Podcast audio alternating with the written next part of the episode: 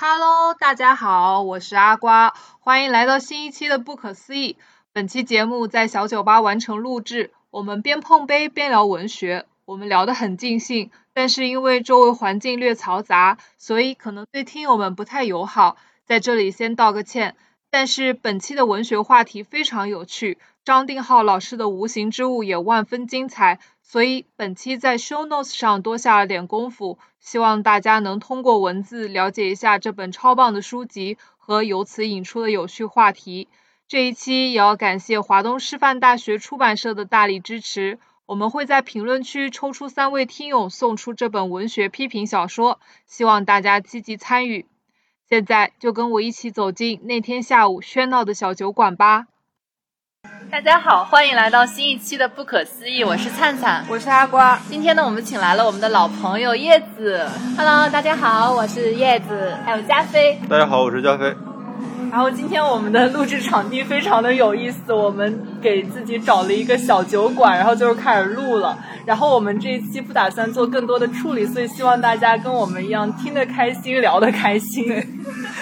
然后这一期呢，其实是叶子之前想做的，就是关于文学的一期话题，然后说一说他在那个就是对文学读物的这个心路历程，然后也给我们做一些推荐，然后大家就开始聊起那样子。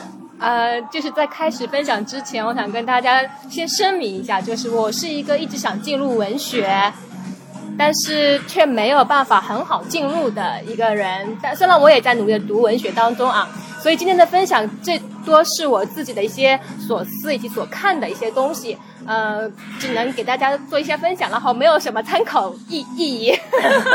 这一段整段剪掉。对，如有 如如有雷同，纯属巧合。没有这样子的。今天主要是想跟大家分享那个张丁浩老师的《无形之物》。那这本书呢，就是拿到之后，我也跟阿瓜和灿灿都分享了。因为我觉得里面的每一句话都非常的可以全需要全文背诵的那种感觉。先跟大家讲一下，就是我跟张丁浩老师的作品的一个奇妙的缘分吧。因为我是一八年来上海的，刚来上海的时候，我是因为读不懂新诗，诗歌的那现在现代诗啊，非常的焦虑。这种焦虑就让我觉得会很有失败感，就是为什么我可以读社科，可以读哲学，可以读音乐，确实读不了那个诗歌，我无法去理解诗歌所给我表达的那种含义，就是。我不知道大家在读诗有什么有什么感受啊？反正我看到一首诗，觉得哦这样子，好的，就就没有那种哇那种非常充沛的情感，我进入不了，因为我一直是读社科呃书多一点的，嗯，然后后来我就遇到了张丁浩老师的一本新书，叫《曲色儿歌》，呃副标题叫做《如何理解新诗》，然后前言里面有一句话我印象印象特别深，他是借用呃济慈的一句话来。呃，表达的就是说，我们在审美的时候，有时候确实是会陷入了一种焦虑。这种时候，你其实不用太过于焦虑，你可以停下来等一等，说不定以后你就可以理解了大意啊。所以当时我读到那一段的时候，我一下整个人就哇塞，原来是这样子的，就给诗歌时间。对对，就是一定要给自己时间，因为我们每个人的阅读经历是不一样的，所以不同的时间你阅阅读到的东西也是不一样的。嗯。嗯，所以今天想跟大家分享的，也是因为我前面声明的原因有点虚。但我跟你说，我们的那个氛氛围还是蛮好。我们上次不是推了一首聂鲁达的诗，叫《我想对你做春天对樱桃树做的事情》吗？然后就有很多听友朋友们就分享说，关于聂鲁达的这个。这个人他是他对他的诗歌是怎么样的？还有那种半夜读诗，然后拍下来发到群里那种，就觉得哇，就特别的感动这种感觉。对，嗯，因为因为刚刚叶子说诗歌嘛，其实其实我自己的一个印象特别深的是，我看我读顾城的诗，而不是看，是读，哎，不是读顾城的诗，是我听顾城在读诗。就他的那个情境，反倒是让我想到那个，就是我自己去看顾城的诗诗集，其实我也是没有感触的，除非对，除了除了这句特别经典的之外，其他的我看到我我读我读的时候是没有太大的，我就知道了这是一这只是文字，这只是只是文字的堆积，但是我听我看到那个顾城读诗的那个视频，就是黑夜给了我黑黑色的眼睛，我。却用它来寻找光明。对，然后还有就是他的，我我特别喜欢他的那个一首诗，就是那个鬼鬼遇见了人的那首诗啊，有点冷门。对，就是就是鬼遇到了他那个诗，大概讲的是鬼遇到了人，然后鬼害怕了。哦，你你明白他是？但是其实这么说的话，可能也还是文字的堆积。但是我真的看到就是那个八零年代很斑驳的那个录像，然后顾城穿着一个很就是顾城很瘦弱、很单薄的那个那个那个穿着嘛，然后戴了一个他他有标志性的那个帽子，嗯，哦，对，他有一个很特别的帽子。然后然后在那儿低着头，就是很忧郁的诗人状态读那个诗，然后那个声音还是一个也是很有诗人气质的状态状态去读，然后那个是让我对这个人、对这个诗人还有对诗歌感触特别大的一个情节。就是这诗歌其实是你需要朗诵啊，然后感受到那种音韵美。哦，我前段时间就是忘记从哪里就知道了一个关于诗歌的东西，就是因为你的韵脚啊这些所有东西在一起，它其实是就是不断的重复，就像你一个节奏不断的重复，这样子就会让人就很适应，然后就会无意识的接受一个咒语一样的东西，你知道吗？所以大家就写诗那种感觉。所以顾城是最早的播客博主 vlogger。人家是要搞，人家是要搞押韵、音韵这种东西，因为其实你像词本来也是用来唱的嘛，那种我就觉得还挺酷的。对，然后就是顷刻之间，我们就在我们喝的这个小酒馆里面，就是刚才上了酒，然后我们看有各种，你要不要你要不要读一下它这些名字啊？我看有一个叫大懒日皮尔森，就我们现在上了六杯六杯小桶的啤酒还蛮酷的。这个叫第一血，第一血琥珀拉格，它就叫 First Blood。对呀、就这种感觉就让我想起了 那个，没有那时候那个嗯，煤气灯酒店。就那时候存在主义哲学家们，他们都喜欢在酒馆里面一边喝酒一边聊哲莎士比。亚小酒馆。那那个我不清楚，那个不那个是煤气灯，就是存在主义，就阿伦特他们那时候的一个酒馆啊，不是是阿伦特他们，嗯，应该是吧？就是当是就好了。我忘记了，因为我我最近在读二人头，我就是我就是随口而出啊，呃大家可以去查一下。嗯嗯，有点扯的有点远，我们回到我们要每人先选一杯？然后，因为我听说有人喜欢听我们喝酒碰杯的声音，让 我们再尝给大家那我就最近选一杯吧。我要那 First Blood。来来来来来来来，哇，好酷啊！看一下自己的说明：清澈酒体，低苦度麦芽香。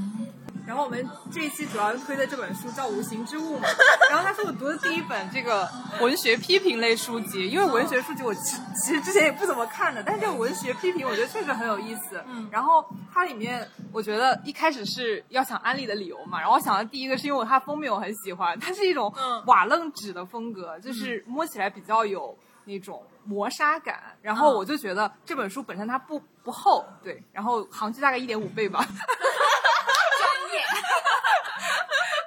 然后我觉得是，对，很适合就一个夏天，不是夏天，反正一个午后吧，就躺在自己阳台的躺椅上，然后枕着一榻清风，随便旁边摆杯你喜欢的饮料，然后拈过来读的一本书。对，这个是我第一个词想好棒哦！对，这个是我想第一个推荐它的理由。然后第二个是因为它里面有很多很多我觉得很有意思的论点。对，然后其实这本书的话，我觉得不同的人读出来会有不同的感觉。就比如说说，诗确实是这样子，但我刚才这是这是文上文哦哦对对对是文章文学哦对好，重新开始。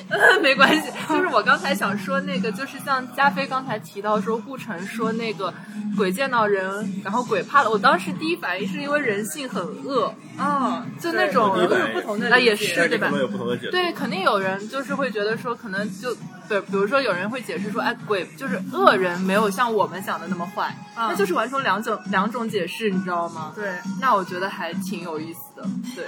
嗯，然后它里面我想跟大家分享一个，就是他在里面提到了一本科幻小说短篇的，是特德·江的《软件体的生命周期》。它里面提出了两个概念，叫强 AI 和弱 AI。弱 AI 就是我们现在生活中运用的比较多的，就是它靠一套就收集数据然后处理数据的模型算法来达到。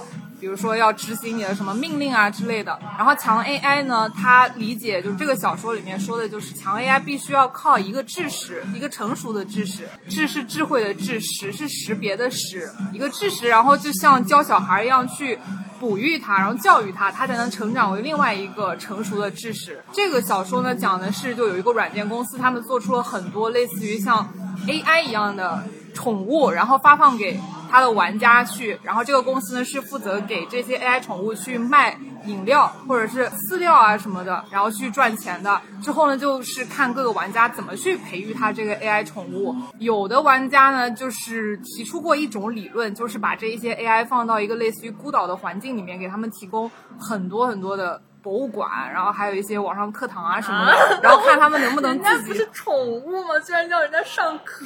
对，因为这个就是一个科幻想说，嗯，养成类的路径嘛。对，看能他们能不能说成长为。自己一个成熟的社会，然后发现并不行，就是已经提供了很多外部条件，就是已有的文明给他，但是是如果没有人教的话，对他就没有办法。这个技能。对，所以因为我最近在装修房子嘛，之前的话我是对我们小家电的一个发展路径，就是或者它更新迭代一点都不清楚，因为只要满足很基本的需求就可以。最近我发现小家电就是给我一个很大的震惊，因为我在买那个晾衣杆，晾衣杆的时候。我发现它已经有电动晾衣杆了，但这个电动并不是最震慑我的部分，它最震慑我的部分是它有智能语音控制晾衣杆。销售就一直在跟我推推广他这个核心的产品的能力或者是竞争力，但是我最后拒绝了，我说因为我不想要跟晾衣杆说话。然后这个提醒我的就是跟这个小说有个点，就跟这个文学批评书籍有一个点，就是我们现在运用大部分都是弱 AI 嘛，然后就想说我也不用培育它，我也不需要跟它沟通啊，我又很奇怪，我可以晾衣杆升起、下降，就这样很奇怪。然后你可以对它唱国歌起来。我我我正好跟阿瓜比较相反，因为我平时比较懒，我我是非常喜欢我的，如果我的房间里有那种智能化的，比如说我一进门说晾衣杆帮我去收衣服，特别喜欢跟那些东西互动。哦，对，我很喜欢。我现在家里有两个那个 AI 音箱，一个放客厅，一个放卧室。我每天都是天猫精灵帮我定一下时间，什么什么时间告诉我要做饭之类的。然后为了呃小爱同学，请告诉我明天天气怎么样，类似的。那你很适合去培育 AI，因为它里面小说里面说的是，他那个公司去做实验品的 AI 宠物的时候，他培育是雇佣了一个原来动物园的驯兽员去做 AI 培育的。对，他是把它当成一个就像我们一样的生物体去做培育的。对，就这个章节里面其实还是很有意思的，他讲了好多类型的文学作品，然后对他们进行了一些评论吧。这名字叫什么？再强调一下，无形之物。啊，我来说一下，就是张天浩《无形之物》，他有一篇发在豆瓣的小记，我觉得那个小记写的很感人，就是因为张天浩以就是也是以文学批评出名的嘛。嗯。然后他在这本书里，他所探讨的不是在围绕那种问题意识，他就是想探讨的就是那种文学中不可见的元素，比如说情感这些东西是怎样去体现出来的，以及他。它这个为什么叫无形之物？它其实当然是那句诗嘛，呃，那首诗对吧？然后就对它做了一个就是定向的解读。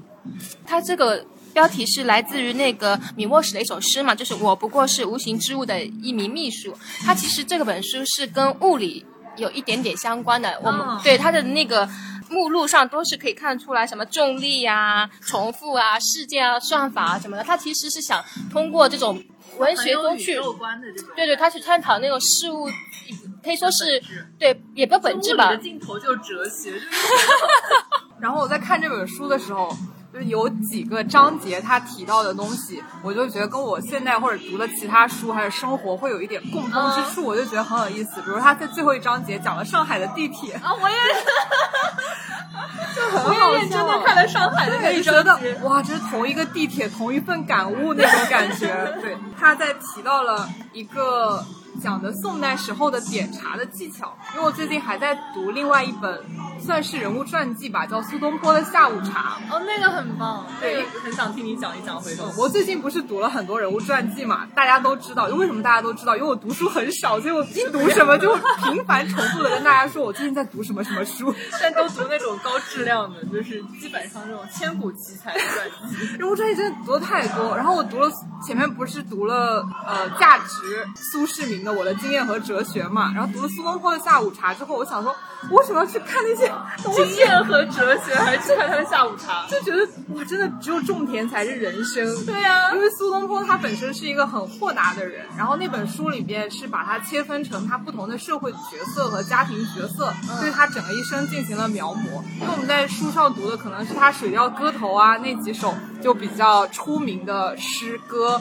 那本书里面的话，其实讲到了很多，包括我很多不知道他有的角色，比如炼丹师，他会炼丹，而且他很沉迷于很。多诗人都会炼丹，你知道吗？我这里要插播一下，就我前两天还是听到一句很，就是别的节目里面很有意思的话，就是写叶芝的，就叶芝自我介绍说，呃，我是叶芝，一名魔法师，刚好会写诗嘛。哦然后我觉得哇，好浪漫。但是，但其实本来我如果我说，就我是灿灿，一名魔法师，刚好会写，没有押韵了。太严谨，太严谨。对对，就首先没有押韵，但其次就是那，因为我在这个时代说我是一个魔法师，这个显得很酷。但是因为人家叶芝真的是当时的一个炼金术士，哦，真就对，他是真的就除了自己练，除了自己神学那些那个真的魔法师的那个部分之外，其实这句话单看就还是挺浪漫的。对，就那我就觉得好像很多诗人都是爱求炼丹啊什么，去求求永生这种感觉。对他炼丹是一部分是养生，然后他把一些丹的那个做法，就他有写一部书专门讲这个，那就在那个苏东坡的下午茶里面也提到这一部分，包括摘录了他写的一些养生型的下午茶，不是，也不是。也是可能适合喝下午茶的时候读吧。对，然后他讲到了他拿鼻涕炼丹，这个还蛮恶心的。对他写完了，然后就哇，原来苏轼是这样的人，你知道吗？真的巨恶心。这个苏轼炼丹里面还讲到了一些他跟友人交往的一些小故事，之前跟你们说，我一定要讲给你们听的。嗯，就是有一次苏轼和他的好朋友黄庭坚一起去见了一个得道高人，因为苏轼还是一个宗教主义者吧，他佛也信，道也信，然后他还教了很多这个像一坨方面的。大便那样 的故事上，是那个吗？不是另外一个，然后那得道高 干了不少这样。对那个得道高人看了他们两个以后，就说说苏轼的前世是一个得道的高僧，说黄庭坚前世是一个女人，然后黄庭坚就不愿意信，然后说为什么是女人？但是说了黄庭坚后来的一件轶事，佐证了那个得道高人的说法，说黄庭坚梦到有一次梦到一个女人，然后那个女人说。我就是你的前世，我前世呢就是苦苦的求我下辈子一定要变成一个男人，而且是要一个名满天下的男人。哦嗯但黄庭坚我觉得这故事，有一点，但黄庭坚就不信嘛，说你凭什么证明呢？然后那个女女人就说你有狐臭，说那是因为我下葬的地方在腋下的两边有两个蚁穴，所以才导致说你有狐臭这个病。好可怕哦。然后你要治这个的话，就要找到我的那个墓穴，把我挖出来重新安葬，那你这个病就会不药自除。然后黄庭坚好像照做，因为女女人告诉他他墓葬的位置之后照做之后，他的腋臭果然不药自除，这个就有点悬了。不过我觉得这个故事就很好笑。好可怕，我觉得。哎，不过之前不是有一个说法叫什么“不携名妓祭名僧”吗？就我出门，如果我不是带着名妓，我就一定是带着名僧。就是说我既是一个就是很风流的人，然后很懂生享受生活嘛，但又是一个会去追求内心这种哲学思想。好像说的就是他们俩，是不是？我印象不是很深，但我觉得好像不是他们俩。我不知道，我不懂。对，我就印象不是很深，但是我我印象中感觉是就是他们在就是就在那块儿会做的事情，嗯，对，苏轼还蛮好玩。扯回来，苏轼这个事情为什么会让我想到，就是跟那个无形之物的连接点，是因为提到了，因为苏轼他还有一个身份是他很喜欢喝茶，然后宋代不是很流行点茶嘛，他写了很多关于茶的诗，包括他很人本人也很喜欢斗茶。斗茶这个事情的话，其实在无形之物里面有提到，就是说文学会反映当时就人们一个很就平常的生活，对。就他作品里面有一个点，大家可能没有注意，就是说你会还原一个真正人们生活的场景，然后那些场景的话，做一个你里面人物的一个托底，或者嗯我理解的这个意思啊，就是说那些故事啊，那些人物发生的地方，就所以斗茶这个就恰好是我读了两本书之间一个共通点，我也会觉得很有意思。我知道，就是除了那个斗茶之外，我这次就是呃回老家那边，他们还会有斗杯啊什么的，就是就会就是每个人带自己的杯子，然后去就去喝茶的茶馆里面比谁的杯子更更有意思吧，我感觉，但具体的操作我也不是特别的懂。对，但我觉得就是那种，就是你在一个小事情上面一直钻研啊什么的，就还是蛮有收获的那种感觉。民间娱乐，这就是为什么就是现在普鲁斯特有那么多的研究，就是那个他的作品，似水，对对对，会研究它里面的吃啊，会研究它里面的对颜色啊，政治颜色啊那些，这就是因为每一部作品它肯定是跟当时的时代以及都相有关，对都相关。是百科全书式的文学作品。对，普鲁斯特这写的也太长了吧？那个真的很多细节，我感觉对。其实今天想给大家分享的是有四个方面。第一个呢，就是想从文学和物理或者技术这个方面浅浅的谈一下。呃，第二个呢，就是想谈一下拟像世界和真实世界的一个问题，因为我觉得在读这本《无形之物》的时候，里这个点我挺感兴趣的。然后后面是想谈一下，呃，可能大家都有关注余华去一个教辅机构发表那一篇言论那个事情。然后正好也想跟大家谈一下文学和资本的一个之间的一个小小的关系，以及我们如何看待这种呃文化圈的一些事情。第四个就是谈一下我自己看小说的感受。啊，这个第四个是最没有价值的。第四个是我们这一天的精华，也是我们节目的主题。来，先先开始吧。哦，我觉得这是一件很有意思的事，因为我可能跟阿瓜那个经历有点类似，就是在读不同的书之后，发现不同的书之间有个奇妙的连接点，对，非常有意思。我在读《无形之物》的时候，正好在看罗伟丽的一个物理普通小说《物理科普读物》。对，就是我正在看《无形之物》的时候，正好在看罗伟丽的一个物理科普读物，就是那个名字很美，叫《现实不似你所见》。哇，真的很棒。但是。今不是我今天要带 要讲的书，今天带的书是《时间的秩序》，同一位作者写，正好跟张天浩老师提到的有一个章节叫“离心”，它里面提到了一个点非常有意思，就是说从发生学意义上讲，未来是不存在的，真实存在的只有过去和此刻。那罗伟丽老师在《时间的秩序》这本书里也其实也提到了，未来是不存在的，存在的只有当下和过去。就是理论上是对的。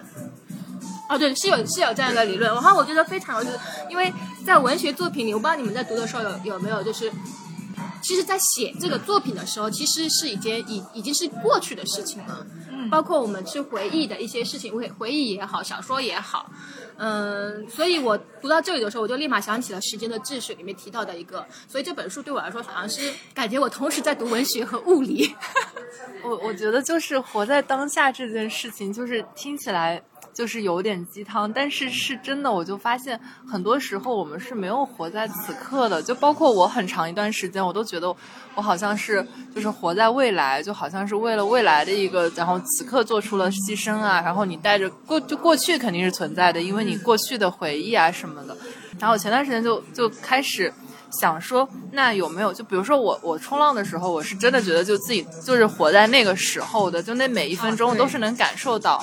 就不会有走神啊这种时刻。最近最近有一个新的体验，就是我我我前段时间前两天吧，大概就很神奇的体验了一种非洲的舞蹈，然后我就觉得那个也是很活在此刻，就是就我觉得非洲的舞蹈里面没有那种很妩媚，或者是说很要就跟战就跟巴西战舞，对，没有 wave，然后就没有像巴西战舞一样就很或者很孔武有力的那种动作。因为不是说那种巴西战舞，其实也是为了就是掩人耳目。其实我是在训练，但是我不想让就是统治者知道我是在为了打仗而训练，然后发明了一种舞蹈这种感觉。对他那种就非常的原始。我我当时在那个就是我当时在那个跳舞的环境里，我一开始没想到我跳的这种非洲舞，在那个环境里我也不知道是要做什么，但我脑海里真的浮现出了舞动冥想四个大字，你知道吗？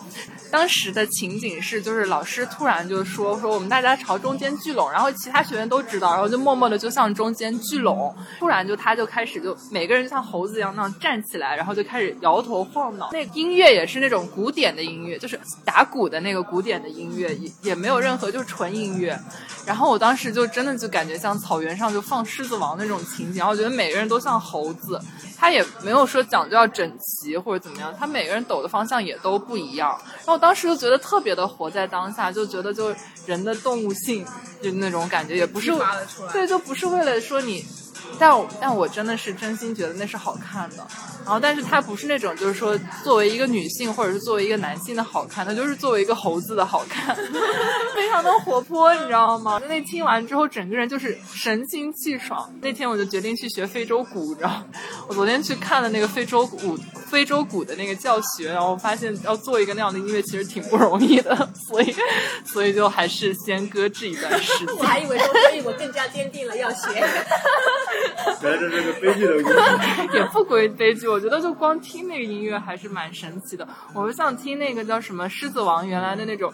就现在的心情就从小美人鱼转换成了狮子王，所以可见一个人童年时期受到的动画片教育是多么的重要。你已经演绎了一场生物进化，从水生，然后到两栖，终于 脊柱动物，终于有了脊椎。刚刚灿灿在描述的时候，就是一个事件的一个回顾啊，对，是的，是事件的回顾，那是一种活在当下的感受。嗯，然后就不是说为了一个未来的好身材或者是什么未来让别人觉得好看而跳舞，而只是完全是自己内在。情感的表达，甚至是赞美，就是世界的赐予啊，这种感觉的东西。对，刚刚灿灿补充了一个事件，我也在如果他把这个东西写出来，就可能就是一个文文学作品了。写作品，写写一个短一个短片是吧？一个非常非常的短片。因为还是神转折的。没有开玩笑，呃，其实讲到那个，因为这本书跟我前面讲的张帝浩老师，他可能是想从物理的角度去进入文学，我觉得这是一个非常有意思意思的一个角度。虽然他做的是一个文学拼皮，因为就像很我们很多无形的东西，其实是就是我们见看不到的东西，其实是藏在一些看得见的东西里面的。比如说你刚刚说的非洲鼓，但是非洲鼓背后的一些文化因素，或者说你你你当时的一种情感感受。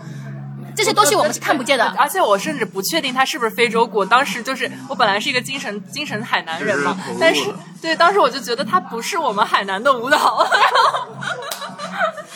我觉得可能是个非洲的舞蹈。你知道，当时我就想到，然后去搜那个音乐，我就发现，就我去搜非洲，就当时就是福至心灵，我就觉得那是非洲的，然后我就去搜非洲鼓，就听到那个歌，我就觉得是差不多的，很喜欢，对。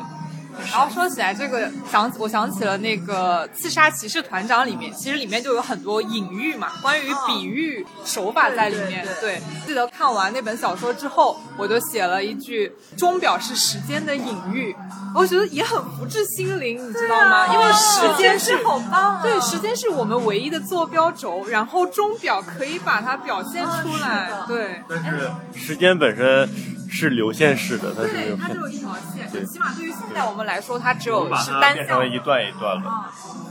对我，我，我，我之前就是，我现在真的想不起来我是从哪里看到，但应该不是我自己的想法，是谁点播了一下，说就是世界上就时间才是人类的发明，就是我们所有人都是，就是时间这个东西其实才是我们自己发明出来的，因为我们所有人其实是就是为了，比如说我要见阿瓜。然后我就给你定，我今天下午两点钟我要见你，这是我们发明出来的。而不是说我们可能去什么呃日落的时候或者什么太阳到哪个角度，我也不知道。就是就这个东西很玄妙，为了有约定才会有时间。世上本没本没有时间，约约的局多了也就有了时间。我们禁不住了，对吧？感觉这句话可以作为标题。对对对对对对，这句话太棒了，约的局多了就有了时间。啊，刚刚想我想讲的内容，大家都好像非常用通俗易懂的表述出来了，高度概括了。其实还有一个点就是，呃，上次上个礼拜去参加张金浩老师的现场分享会嘛，他里面提到一个点，我一直也在思考，就是张金浩老师说，好像文学的世界对技术的反应是比较慢的，就是刚刚阿瓜也提到了，就说连撑衣杆都有智能化语音控制了，但是文学里面还是在对这些反应没有那么快。但是我当时其实心里有疑惑，当然我现场没有提出问题来，就是我们目前知道的一些科幻小说。呃，除了呃张天浩老师在算法一章提到的那个特德江，我们还有一种呃科幻小说叫赛博赛博朋克啊，这是我最喜欢的一种主题。赛博朋克其实就是我觉得是当年的那个反乌托邦题材，然后变成现在就是赛博朋克。它就是说那种呃，就是你科技高度发达的情况下，人类的道德或者各方面还没有像就是科技那么发达，所以就会有一种就是冲突。再就是科技统治的情况下，你的道德、你的薄弱的道德意志怎么样做选择，然后衍生出来的一些东西。然后包括现在出的什么赛博朋克的那个呃游戏啊、动画片，其实会涉及这个主题，但主要是他们的那种就是衣着和那种视觉的对比就非常的酷。不是说陆家嘴的那些就是比较老的房子和陆家嘴的那三三件套就很赛博朋克那个对比嘛，就说这是一个很赛博朋克的上海，然后说澳门也是，就是你很新的东西跟很陈旧的。不太就不怎么不怎么好的东西放在一起的那种强烈的视觉反差。有好多，对，就是就是塞维利亚很很 fashion 的一个建筑，然后下面是一个菜市场还是什么？啊，对，菜市场其实我觉得还好，就是有很旧的建筑。对对对，就是我觉得是一种极度文明化的美和那种。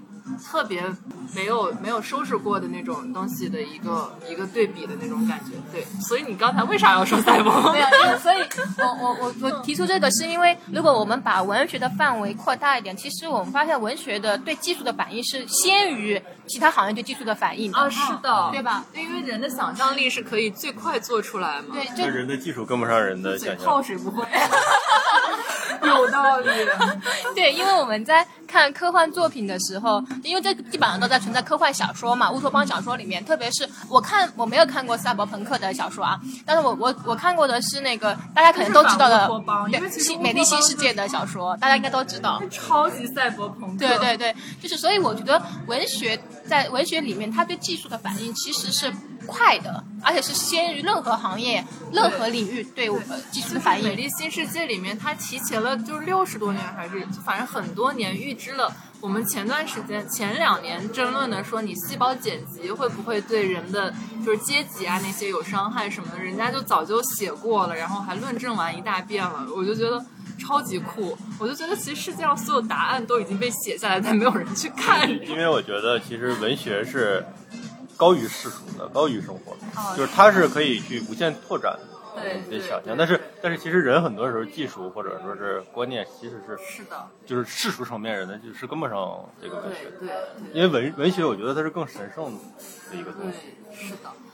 然后我在无形之物里面还读到一个特别有趣的逻辑，给大家念一下。他说，我们在物理里面一个很常见的现象，一束光在水中发生折射。传统的解释是说，因为光在传播中遇到了不同的介质，介质折射率的不同改变了光的角度。但是费马原理则认为，这道光束在它选定路径出发之前，实现就已经知道自己最终将在何处止步，并且在出发前就完成所有的计算，在所有可选择路。路线中选择耗时最短时间的路线。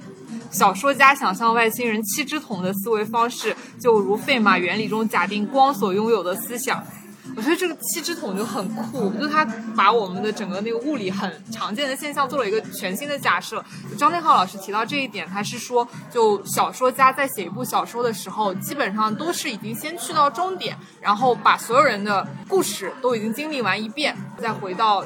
原点来去讲述这个故事，再顺着开始这个很酷，这个其实跟《夜晚的潜水艇》里面讲《红楼梦》的一篇是很像的。就他说，这个人就有了很多时间或者以及很强烈的感知，然后他就就是类似于穿着《红楼梦》里面所有人的鞋子，然后就就在大观园里面就走一遍。他不是说曹雪芹，他是说另外一个人，就类似于那个很赛博朋克，然后就那个不是赛博朋克，那个很科幻。他被关在监狱里嘛，然后穿着所有人的鞋子，就在那个《红楼梦》里面都走了一遍之后，走到最后的时候，隐隐约约看见了曹雪芹老师的影子。啊，就那种感觉就很棒，对的。然后一个优秀的小说家，就除了说你可能经历完整个所有人物的故事之外，你还不能去控制人物的性格。就他们都是生活在你创造那个世界里的人，但是他们都有自己的个性和自己的故事、自己的经历。随着大家看的东西越来越多之后，也很。反感那种就纯性格非常单一的人，因为你理性上或者潜意识里面你就觉得他不是一个真正的人物。觉得好人和坏人。对，我还记得我很小的时候问过我爸一个问题，就看完那个在看《上下五千年》嘛，看完之后我问他，我说秦始皇是一个坏人还是好人？嗯。然后我爸说这很复杂，不能单一用坏人或者好人来回答这个问题。我看完张定张定浩老师这本书之后，他里面说了一个简化的概念嘛，他说简化其实就是把很多问题只是以好。坏有善恶来分类，但其实现实世界里面不是这个样子的。嗯，就简化可能会让你更容易接受，然后更简单的去理解这个事情。但是一个不好的小说呢，可能是要呈现给你一个立体的世界和立体的人物。也像现在我们看很多作品里面，就很讨厌那种单纯傻白甜或者单纯恶的人，对，就不立体不形象的生物，你就觉得他假的，他站不住就是不要看那种。就是看标题就知道这个结局，就一部片子它叫蜘蛛侠，它还能演个啥呀？这个话题我我补充一下阿瓜，因为因为是徐子东老师他有一个一个解释，但是他也是他个人的一个分类吧。他他区分纯文学跟通俗文学。他说一个小小说文学作品，或者或者具体说是一个小说，只要里面出现绝对的好人跟坏人，这个就是通俗文学。哦，他他没有绝对的好人和坏人的区分，他就是纯文学。但是这是他的解读啊，这个这个解读也不一定是百分之百。但是他肯定认为纯文学是高于通俗文学的一种形态，对吧？对对，也更费心思嘛，这样对对对，所以所以我们就可以，如果如果这个理论上我们觉得。它是它是有道理的，我们可以去对对对号入座一下我们看过的文学。嗯，是的，怪不得说《金枝欲孽》之后就再也没有宫宫斗剧可以超过它。然后《红楼梦》你就很简单，对，没有哪个绝对好人。比如说你看漫漫威的话，就是啊。但是我想，但是我想还是说一下，就是蜘蛛侠他不是说批评，因为蜘蛛侠后面还有毒液嘛。那他们其实又从毒液的角度来说，又塑造了一个很可爱的坏人，就是他也不是坏人，就是说。就塑造了一个很可爱的反派角色，对，然后还有那种什么猛禽小队啊，什么那一系列都是正统。对，大家对于文学作品，还有说可能里面塑造的人物都有了更深的理解，就更高的要求。嗯，他起码像一个真的会出现的人，对，就层次感这种东西，就感觉很就凸显出来在里面。对，哪有被世界伤害完之后的人还仍然热爱世界？因为因为就刚刚那个话题说，比如说通俗文学，我我我个人是觉得它功能性是很强的，嗯，然后类似于我们常说的爽文，嗯，对，它是很强的功能性，对的，对。哎，但是我最近还是想推一个爽文爽剧《赘婿》，太好了，就就没后面没有很好看。啊，前面就是前半部对，当当相声来看就很好看，然后它就是具备就是像爽剧，就像《庆余年》爽剧一样的。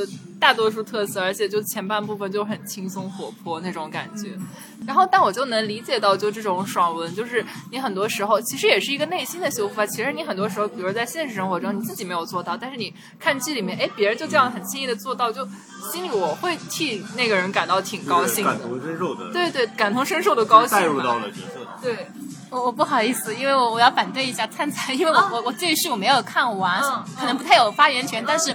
这是里面我因为只看一个小片段，它里面好像有个男德班是吧？啊，我我我浑身不舒服，因为因为我觉得这是对你不要，如果你不要有女德班，就不应该有男德班。对，这是这是一个男男性群体对一个，我觉得某种程度上是一种退步吧。是一个反讽，其实我觉得，我觉得就首先，我我其实一直想说，我之前还跟别人说，我就不是一个女权主义者，然后就。就我感觉很难说一些很女权的言论，然后但是我觉得就是平权这件事情，大家是要争取的。就我并不想说我一定要，如果我不想当家庭主妇，我不应该要求你要去当一个家庭妇男。就还是平权，所以他搞难得班那个难得班那个权，我觉得纯粹是为了爽文而建立的，就是。就是说，我如果搞了一个这个东西，它还是可以怎么，就是就体现出女性优越的地位。那那看剧的女观众肯定很爽。功能性就很对对对对，这功能性就很明显。但是它其实我要挽一句尊，就是，但是它其实拍的那个难得班里面，他们最后也不是说奋起反抗，我就就还是比较其乐融融。就是说，如果这些男性他们没有什么特别，就是在比如说在家世背景或者一些事业成就上面，因为就叫赘婿嘛，这个片子如果没有说这么大的。追求的话，他们可以怎么样？就是一自己一起的社交，然后做点自己的小事情。我觉得他们那种还是挺好的。然后它里面没有宣扬很多，就是为了搞笑、搞噱头，其那个相声桥段搞了很多难得班的那个场景。这个跟陈芊芊那个其实是一样的，对反讽。然后我觉得在某种程度上，其实是有点取悦女性观众、受众群的女性观众。对对对。那可能没有取悦像我这样的女性。对，你会觉得有抵触的那种。受众不可能永远都所有的人都覆盖到。哎，但是我觉得他就是很努力，他是一个杰克苏的电影，就是后面他作为一个赘婿，然后我就能感受到他原著肯定是在后面搞三妻四妾，就女主角可以三五集不出现。对 我有我有访问过一个看过赘婿原著的朋友，他到后面他也看不下去，就是他觉得有点。太黑暗了，包括说他确实是很杰克苏的三妻四妾。哦，对，就是。就所以就其实也体现出来他的世界观可能就是这么大，他就是又想用南德巴来取悦女性观众没有讨好，但是又想用三妻四妾来取悦男性观众，然后又不能拍出来，对，就是 就是两难，对对对对对。然后反正我看到后面，我后面是没有看了，但前面就是很搞笑的部分还是看一下，觉得蛮好玩。但我能感受到就工具型爽文，对。哎，我就就这个话题再扯开一点点，因为我是。从初中就开始看网络文学的，就是那种爽文。晋江网文吗？啊，是的，是的，是的，晋江网文。对，起点我也看，确实这个文体啊，会给人一种非常爽的感觉。它不需要太多的严谨，不像文学严肃的文学作品一样，而且阅读门槛非常低。对的，它的阅读门槛就是基本上你识字你就能看，它不像我们这种严肃的文学作品，你有时候可能一遍看下来你不懂。因为文学作品它可能确实是反映的非常我们严肃的一种生活，因为我们自己我自己对生活的理解其实没有那么透，所以这就带导致我对文学作品的看法也是不是那么透。但是从某种程度上，我的生活跟文学作品是可以来一个对话的。啊，对，就可以有一个深刻的反思。就那其实跟你突然现在做事情做到一半，然后《论语》就冒在脑海里是一样的。五日三省吾身，我觉得很像。啊，对了，那爽文其实我觉得是没有这个功能的，大部分就是说纯粹的生理上的或者是感官上的刺激。对，我看爽文可能纯属是为了杀时间。对，是会有的。对，然后确实有一种陪伴的感觉在。就是我最近，因为我想尝试很多，就是这次回来之后想尝试很多新东西嘛。然后我就就会觉得说，因为我之前就是下班回家的那个每天每日日常惯例，可能大家知道，就回家吃饭，然后开始看 B 站。然后我那时候就有一次就度假回来，然后再想打开 B 站的时候，就觉得不想再打开 B 站了，我就想看看别的东西。然后这时候就觉得，但又需要陪伴的那种感受嘛，所以就开始看这个电视剧啊什么的这种。对，那我我再解释一下，就是我说的爽文，可能那个爽文里面，网络文学里面也有非常好的对作品，比如说 P 大 Priest 的作品，我觉得非常好，他的默读我是非常喜欢的。但是，呃，网络文学它的信息密度可能确实是没有严肃文学，我们通常所说的文学那样的多，它最多可能就是一个。故事情节会比较丰富和跌宕起伏，没有像我们所说的文学那样。可能我我不知道大家有没有看过一些文学作品，就是可能就讲一个人比较平凡的一天。种田文，种田文什么鬼？来讲展开讲讲，就是平凡的一天种田文，讲你的生活嘛。有很多人其实你去看爽文，就是因为你每天两点一线就很无聊的生活，你都不喜欢你自己的生活，那你肯定不喜欢严肃文学，你会觉得就。很 boring 啊，没有没有一个很大的反差和对比。其实我在地铁里面经常，有时候手机抬不起来的时候，会看看。别人在看什么东西？其实发现不同年龄层 很多很多都在看同一班地铁，都在看爽文，不分年龄，不分性别。就有一次我还看到一个年纪比较大的阿姨，可能已经六十岁了吧，那个字就是有点远视眼嘛，字也放的特别大，就在看爽文，然后我就侧着眼睛跟她看了一路，就龙傲天那种。刚刚突然他说到爽文，我我就想到了一个作品，这个作品我忘记名字了，但是给我印象特别深。他写的是就类似于阿高刚刚说那个种田文，他。他是讲的一个县衙里面的生活，他把所有的故事都具象到一个县衙里面的这个，每天的这个就就就很很日常事务。但是后来我就很佩服这个人，这个这个作者我已经忘了是谁了，名字我也忘了，作品名字我也忘了，但是我就很佩服这个人，因为我觉得这是最难写的。描写自己的日常吗？不是描写县衙一个古代县衙的日常，这个需要这个这是一个这是一个网网这是一个网文网络小说，它需要很多的这种对于古代的这种背景的了解，背景的了解，你才能写出这么细致来。就相反，你写到写一个古代的将军什么打仗的这种，反而是反而反而是你很多人写过，对，因为你你你好发挥啊这个东西。相相反，你到一个具象的，其实我觉得这个是才是高手。对对，就是平凡处就能见到就真每一个。，比如说这本书，比如说你什么什么的这个案头，这个对都都是细节，对，是的这是需要很深的历史功底。就因为我我我姐嘛，她也想写网络小说嘛，然后她其实刚刚那个呃，加菲她也提到了，就是她为了写这个小说，真实的还原古代的情景，他会特地去查走对查很多资料，然后去实地走访那些我们现在有的古古建筑。因为他要写那个建筑的描写嘛，他会把这个建筑都拍下来，然后写进他的小说里面。所以，其实我说网络文学虽然是爽文，但是有些是做的也是非常精心的布置在里面的。当然，所以它也也就体体现了那个质量的好坏。对 是这样子的。重剑无锋啊！比如说最近很就是《长安十二时辰》那个，嗯那个那个是那个是不是网文？我伯庸对我知道是马算算是是网文是吧？但其实它那个就有很强的这种对，考古的学术的背景支撑的，呃，是的他就把那个时代，包括服装，整个可能朝廷那时候设置的 function 都就是描写的很好，个城市结构。对，都还原了，对这个很厉害。但我觉得有一点哈，就是其实我觉得就是表达观点，好像表达观点更重要。所以我觉得，如果想写那种古代，或者是写一个什么东西，如果架空来写，会真的很爽。就像《庆余年》跟《赘婿》这两个，我感觉就是师出同门嘛。那这两个就是完全架空，就你非常好发挥，然后你就表达观点就完了，还不用查史实。当然这个就比较偷懒，但是但是像话说回来，如果我真的要写有历史的东西的话，我要去查很多人，就是真的要穿着很多人的衣服鞋子去走一圈，然后回来自己精神也必然不会太正常，然后要写这种东西。对，我觉得很难。灿灿说这个，其实我觉得很多古代的那种架空文，其实它还是。你还是能看到它是某一个朝代的啊，对对对，就自己是想象不出来的。就比如说我们怎么样凸显自己是一个古代，那我们肯定都宽袍大袖。就这种，我觉得这跟我们自己的认知什么有关。我们不可能古代然后穿的特别赛博朋克。对对对，因为我们没有办法脱离我们的文化背景。哦，是这样子的。对像我上周在那个读书漂流里面推的那本书，也是一本爽文，它的整个时代背景设定的是唐朝。我觉得那本书也写的很好，是因为它也很好的还原了当时的一些风土人情，或者说是时代的风貌吧。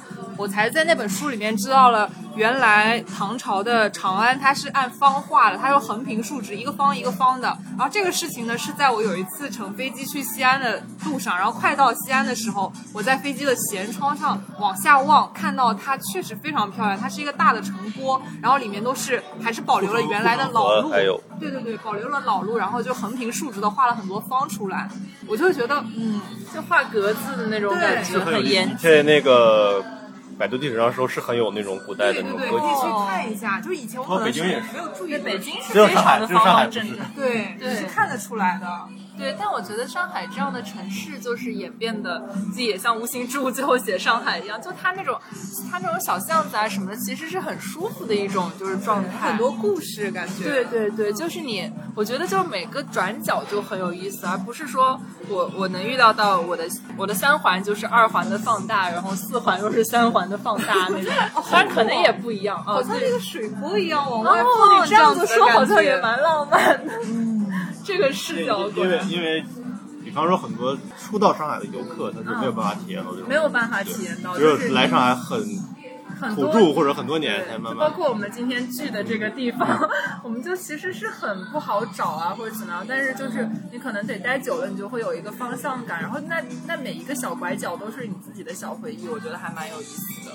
对。然后今天今天我还是想描写一下室外环境。我们今天对，但是对于物理的这个收音要求来说，提出了比较一个高的挑战，我们没有没有对没有成功。对对对，这是一方面。但我想说的室外环境就是我今天在对面那个茶馆等你们的时候，那咖啡厅等你们的时候，我就看见就室外开始飘，就是春天的那些落下来的小叶子。然后就是，然后我们刚才那个咖啡厅就跟这个一样，上面是空的，就是上面是玻璃空的嘛。那时候叶子吹过，我就觉得特别的魔幻，你知道吗？就非常像宫崎骏的那种漫画里面会出现的场景。因为我我我前面也说嘛，我有有时候会进入不了文学，所以我这段时间是应该说从我工作以来，我就开始在培养自己的一些文学阅读，所以我前段时间就一直在读文学作品。呃，石黑一雄是我读过的我很喜欢的一本一本作品，就他的有个呃远山淡影，不知道大家有你们有没有读过？我看过他的那个什么音乐《月亮与音乐的》，就是五个小呃音乐与黄昏的五个小故事。那个那个小说集，那还蛮，那是我那因为我最近读小说读的多了，但是那个是我很长一段时间就不读小说，然后开始读小说的时候读的那个。可能之前我们做阅读地图的，就是朋友们知道这件事情，然后那里面就是非常的浪漫，有那种就是你就有全是明星的整容医院里面发生的故事。然后还有那种什么，呃，一代歌王还是音乐家，就是想给他的，就那个音乐家快死了，然后他就跟那个跟他的老婆在威尼斯，然后他希望他老婆找一个更好的人陪伴他那样子，他就请一个就是就第一人称的一个人在旁边说。我们可以就是你帮我跟老我的老婆唱一首她喜欢的歌什么的，然后就就开着那个贡多拉过来，在威尼斯长河上，然后去那个老婆他老婆阳台上唱歌，我就觉得特别浪漫。然后那个描写就是真的，我觉得值得一个诺奖，你知道吗？就还是就真的，他就这个描写是特别棒的。然后他就说，但是他是希望他的老婆能够在比较好的年纪。找到一个就是接着陪伴他余生的人，怎么怎么样？就是它里面有很多还蛮沉重的东西在，但是是以一种极其美丽的方式表现出来的。还有很多就是关于音乐创造的一些东西，所以它是音乐与黄昏的五个小故事。然后那本书我就觉得非常征服我。然后我最近在读他的一本，就是叫做《五倍孤雏》。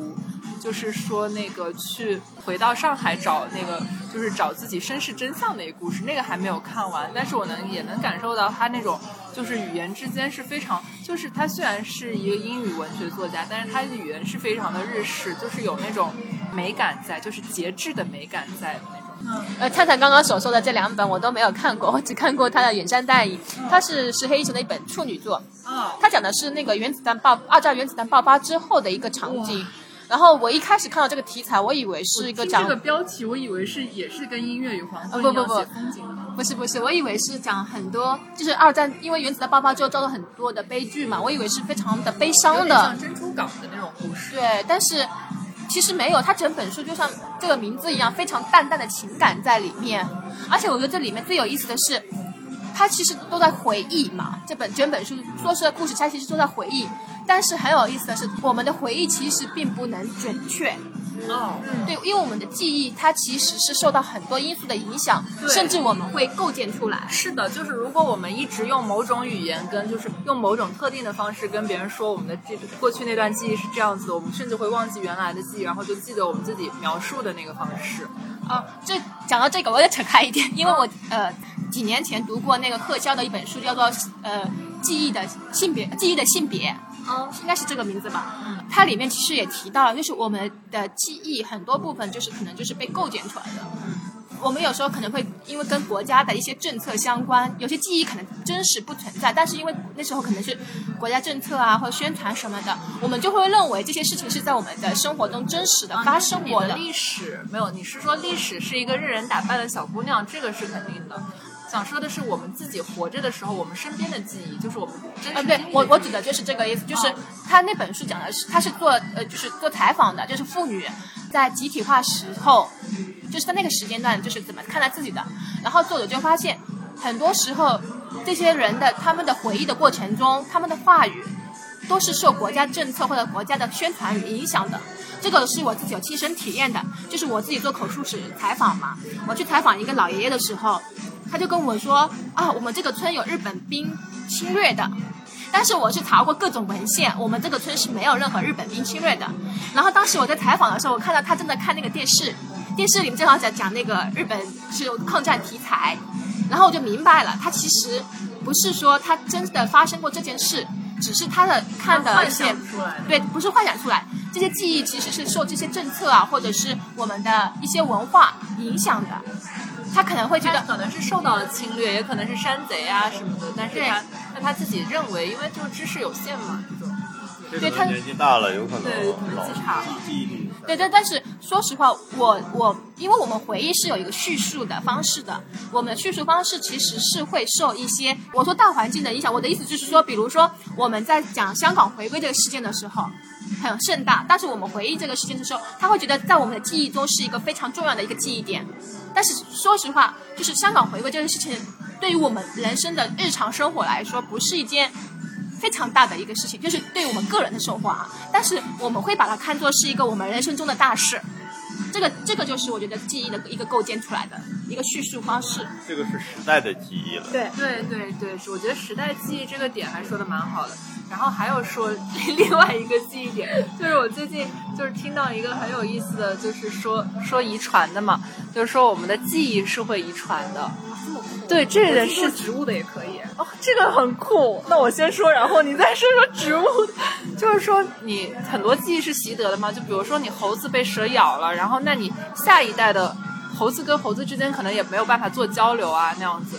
但是你下一代生出来的猴子就会带着被蛇咬的记忆，他们就会怕蛇，就是这种感觉，就是记忆在你的物种进化之中是会被遗传的。我觉得这个点很有意思。有做过实验，是对，就是给它什么刺激？哦，对对，是对，生下来的小白鼠，对，就是这个实验，对，就会是的，是是有这是有实验。大蛇究竟对我们人类做了什么？因为亚当和夏娃的那个时候，就是因为蛇诱惑他们，所以说人类看蛇的那个基因但是我们那个叫什么伏羲也是蛇啊，就我觉得蛇，对，好奇怪，蛇这个真的是一个很身子也有点蛇的那个，对，哎，那你那你说原来《仙剑》里面的女娲传人，我感觉我这一期说的都是很奇怪的作品，那种女娲传人不也是蛇吗？对，所以我有时候也会在想，蛇在远古的时候做了一些什么东西？它有一幅很。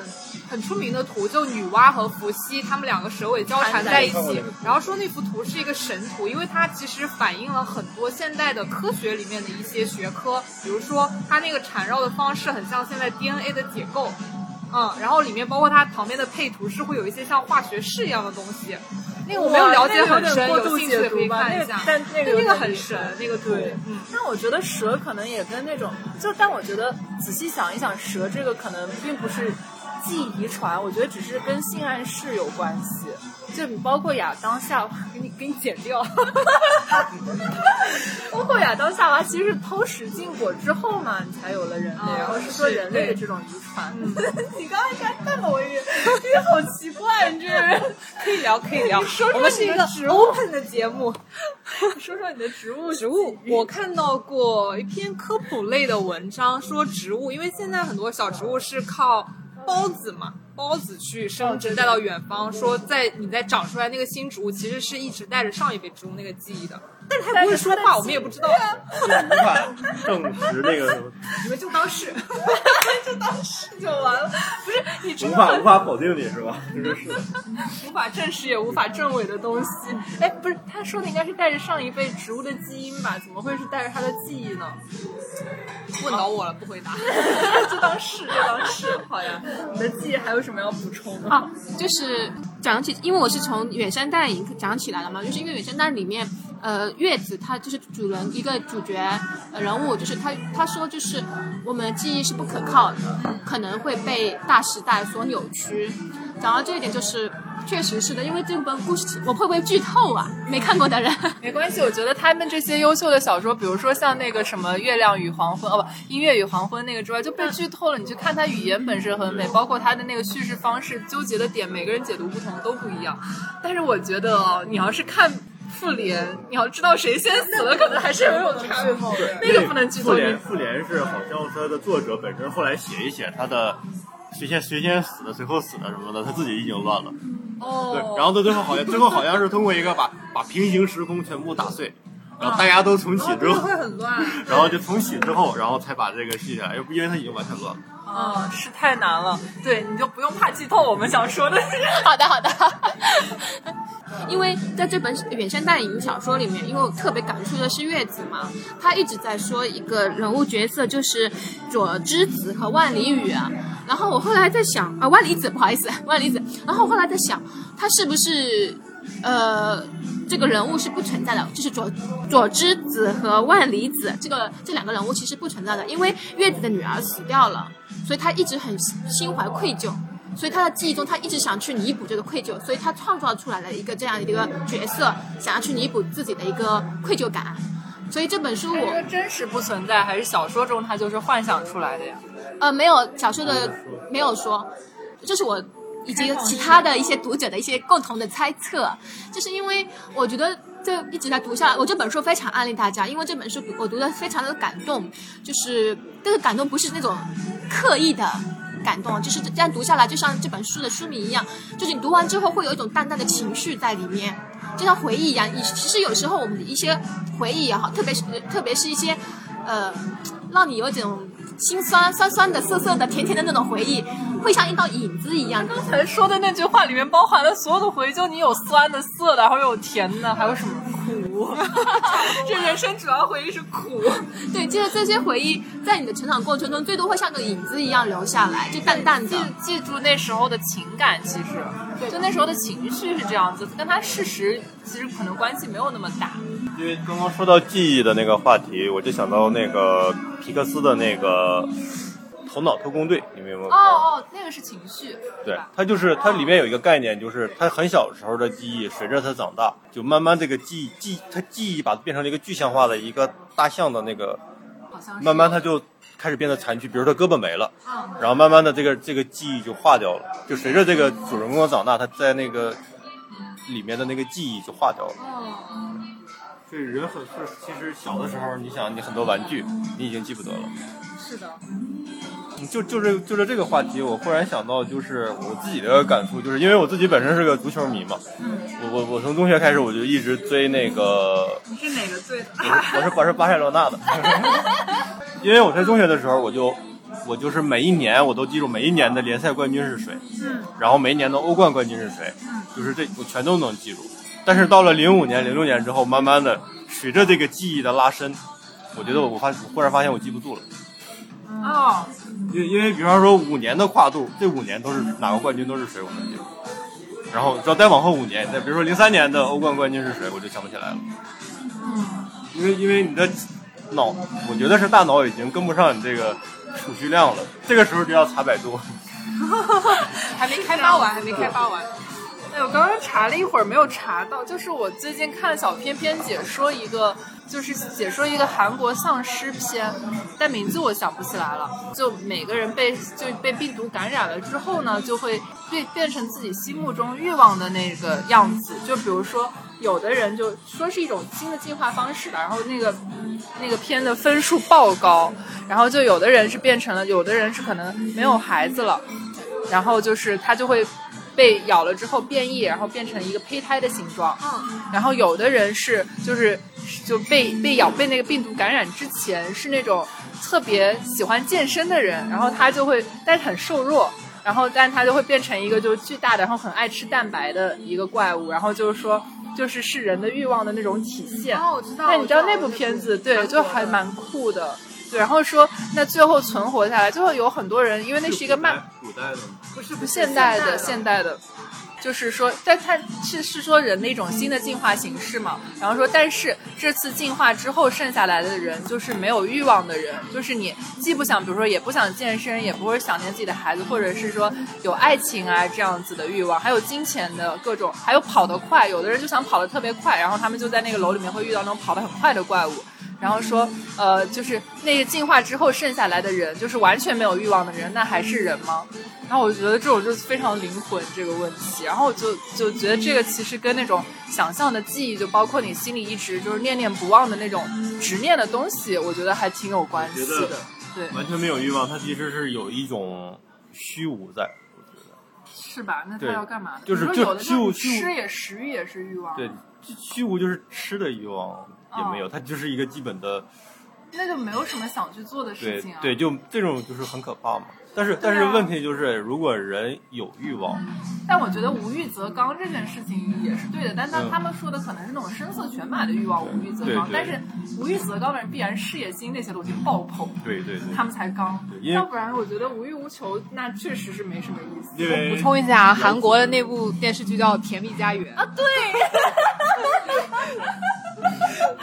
对，就是《甜蜜家园》，然后我觉得还挺酷的。我有阵子还听他们的那个背景音乐，就是叫《Warriors》，就特别棒。然后就是说，他那个就非常的，就给你很沉重的一天里面打了鸡血那种感觉。包括它的里面还有就是大家怎么样，就是包括团结的精神啊，人类怎么样就是保护自己啊那种。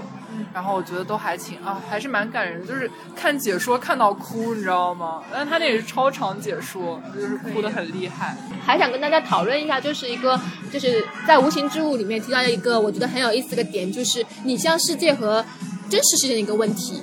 就是在这本书里面，其实我们也提到了，就是波德利亚。认为啊我们通过大众传媒看到的一个现实啊，其实是已经是被解码和编排过的一个拟像世界。对，对，就是因为这个点我是挺有感触的。因为二零二零年我们刚过完一个一个很特殊的一年嘛，我那段时间一直在刷新闻，然后我们看到的很多的新闻其实是远处的，对，其实是远处的，是经过大众媒体编排过以及呃就是解码过的一些东西。我那时候是很焦虑，因为那种非常悲惨的一些事情，我没有办法去改变。我我很想去帮助他们，但是我没有办法去改变远方的东西。然后我后来想到，就是好像人他特别容易去关关心远方的悲惨，嗯，因为他那些远方的悲惨之所以传传递给你，他们是经过强化过的，就是那些悲惨是传递给你周边周围的悲。周围的悲惨，如果有人传递给你，你会更难受。但是没有人去做这件事情。因为信息化时代还有一个特点，就是信息过量。啊，是的，是的。信息的密度太大了。对，但也很有意思啊，就是一方面信息密度过大，但一方面我们很容易陷入信息茧房的问题。什么意思？就是信息量大了，但是你的。接触到的实质的范围反而是窄了。哦哦，明白明白，是这样子的。就是其实你喜欢的东西就不断的推给你，对，然后说你怎么样抵制它，就是你 要么卸载了，要么永远不要点广告。对，所以所以有时候刷抖音或者是什么呃不，我其实我不怎么刷抖音，就是比如 其实类似于类似于什么优酷什么，对对，B 站都一样，我就特别不敢某一个视频推荐的我点开两次。这个就跟古代皇帝怕别人谋杀他，所有菜不敢多吃一口。对，就是你如果如果点了两次之后，他会一直给你推送相同题材，就好烦。就是你的信息就会被一直局限着。对，是的。哎，我跟你跟你说一下，我最近就是不是想学那个非洲鼓，我去淘宝搜了一次之后，现在我的淘宝淘宝推荐里面到处都是云南人在敲鼓，丽江的那个鼓，对，丽江那个鼓就特别逗。所以刚刚大家的描述就是可以看出，我们是生活在一个有图像、声音啊这种编排过的一个世界。那这个世界。要怎么样去接触到一个真实的世界呢？但是，但是我跟你其实是完全相反的。比如说，类似于你说二零二零，你说你每天关注在关注新闻上，其实我完全是反过来的。就大多数事情就对你没有影响，然后完了你就可以。对。我跟你关心的可能不一样，我关心的是，因为二零二年确实很特殊的一年，经过这一年之后，我们的生活会发生极大的改变。这个是这个是。包括我们的出行。我们的各种数据都会被规范掉，这是我们科学技术、大数据是完完全全的控制了人。是的，这是我为什么我非常焦虑、非常忧心。当然，这个是非常远方的事情、宏大的事件，但是却因为我是学政治学这个专业的嘛。哎，但我觉得。我反而会觉得更颠覆了很多对秩序，但我会觉得更有安全感，因为我现在深刻的感受到，就是没有一个人应该是一个孤岛，你知道吗？就是你至少会被找到。辩题，对，就是说你自己的隐私和你的安全，就你之间是怎么去平衡和度量？但你不会想到，就是说，其实你刚才说，就是所有人都有追踪这个 check 的方式。之外，我我想到的是很多不会用手机的老人就被排除在外。我就我当时想到这个，我觉得很悲伤。嗯，这只是在应用方面，是的，是应用方面的。当然，你就肯定会涉及这种东西，我就插一句啊，这个这个需要。公共行政力量的去介入，对这个就很赛博朋克，就是你的技术已经到了，但是我们没有办法去。对，是的。哦，没有，我刚刚说的这个其实包含刚刚你说的老人没有办法被新科技纳入的一个吧，因为这些我我因为我是比较偏自由主义的，就是安全和自由方面，我可能会优先自由这个价值观。那你是不知道安全对你多重要。刚刚我们提到就是拟像世界和真实世界嘛，其实从心理学的角度来说也挺有意思的一个事，就是说我们的日常生活中就是不一定能察，就是察觉到就是时间和空间这个感知度嘛。但是心理心理学家们就已经研究过了，就是说我们看到的世界和我们视网膜上本该形成的一个图像其实是不一样的。哦，对，就是说我们大脑会不断的接收各种信息，对对对，它会在我们大脑中会形成一种虚拟的现实，就是我们的感官经验的内容可以说是我们大脑经历过处理来呈现的。这就是为什么我们有时候在认识事物的时候，不同的人是有偏差的，因为我们在。看同一件事情的时候，包括看同一个杯子的时候，是因为我们不同的文化背景也好，生活背景也好，我们就会有非常熟悉的一个角度去看，所以我们看出来的一个杯子是不一样的。包括文学作品，不是有句话很经典嘛，就是呃一千个读者，啊对，读出来一个一一千个哈姆雷特嘛，这就是这是我觉得这是共通的一个东西。然后回到那个拟像世界，因为确实我我读到这里的时候，我是挺有感触的，因为我有时候会有一种。这个世界是不真实的感觉，就是我会很焦虑的问题在于，就是我陷入了一个被别人呈现出来的一个信息的一个世界，就是我接触到的信息可能就是别人想让我看的信息，不是我自己想要去了解的信息。然后现在信息确实很多嘛，有时候我会很懒，就觉得自己像是温水的青蛙一样，就是我知道这个信息是不全面的，我应该是找很更全面的信息来支撑我的判断。但是有时候就真的信息太多，不想去辨别。不想知道它的真实结果是怎么样的，证明这个结果对你来说也没什么帮助。也有可能就是因为我太懒了。我嗯。他说的这个，因为我我自己的一个感觉就是，比方说大家聊历史的时候，都会说一个历史没有真相嘛，或者说或者历史找不到真相。其实我的我的观点是反的。历史是可以找到真相的。就就远远了，不是？比如说秦始皇那个时候，我们不说那个确实找不到，因为。太久远，太久远了。比方说最近一百年吧，所有的历史事件，只要你去下功夫去去看史料，挖挖掘史料，挖掘这种文献什么的，你基本上大致都可能去知道它一个清晰的脉络。对，以近近近一百年吧，我们以这个为界限。但是为为什么很多事情找不到真相呢？可能可能是有档案没解密，这是因为政策原因。还有一个原因是什么？要解密的东西太多了。人类没有时间去解密那么那么去的事情都对，就是如果想某一个事情想要了，就是下功夫，大家真的要做，其实是可以知道它的全貌的。因因为要历史的悬案太多了，人类就这么多精力。对，还有未来的事情要解决。就所以很多事情是没有办法知道的。是这样子的。我是一个这么这种理论的。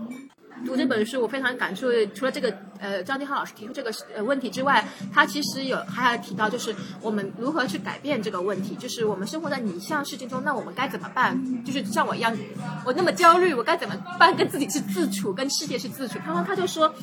就是一定要拒绝将生活简化成苦难以及有关苦难的信息。就刚刚阿光好像也提到了，就是不要去简化我们生活中的一些信息。其实简单一点就是不要把一些事情或者一些人标签化，因为标签化对我来对我们来说可能就是非常有益呃有应该说爽的吧。因为你一旦把它贴个标签之后，对你你简单处理，你大脑就不会再继续去思考了。我们必须得去。